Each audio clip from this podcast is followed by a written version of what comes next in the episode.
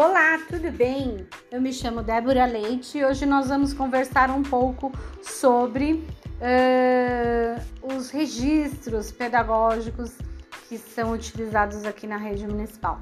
Uh, eles são importantes porque eles vão reverberar na documentação pedagógica e, ao mesmo tempo, é, ele traz alguns indicativos. Então, nós vamos conversar sobre a orientação uh, sobre normativa sobre os registros e dizer que é só uma palhinha aqui, tá? Ela vem falar sobre a autoria, sobre o protagonismo do educador e das crianças, vem revelar essa questão uh, dos registros que são múltiplos os que mais se aproximam de fazer um, um registro de qualidade é o próprio caderno de passagem, o caderno de observação e o caderno e o próprio diário de bordo.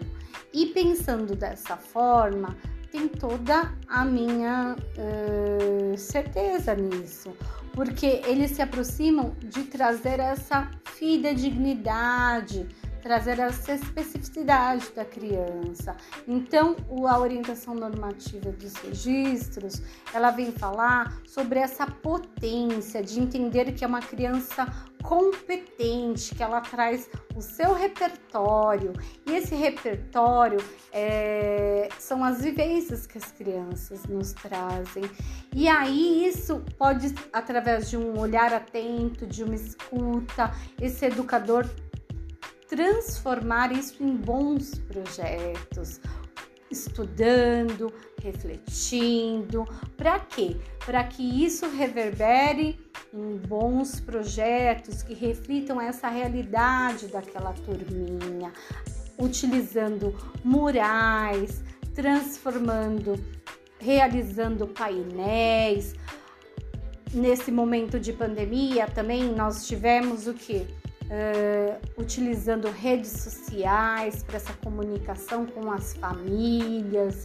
A agenda muitas vezes não foi utilizada, mas nós utilizamos a própria plataforma do WhatsApp, sendo esse canal de comunicação, sendo essa agenda virtual. Então, utilizar fotos, painéis, gravações, convidar as crianças a participarem desse momento de documentação pedagógica significa dizer trazer essa coautoria com as crianças. E vale lembrar que uh, os registros, pelos registros, eles não têm é, essa potência no sentido de só descrever as ações.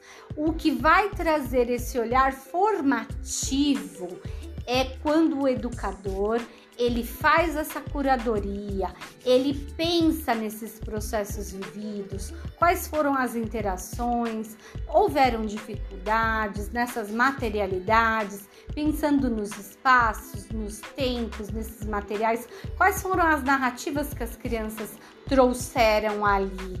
Portanto, não é só juntar esses materiais, é trazer à tona o que esse olhar analítico desse educador, para que isso demonstre todas essas experiências, essas vivências, essas interações, quais foram essas brincadeiras, essas narrativas.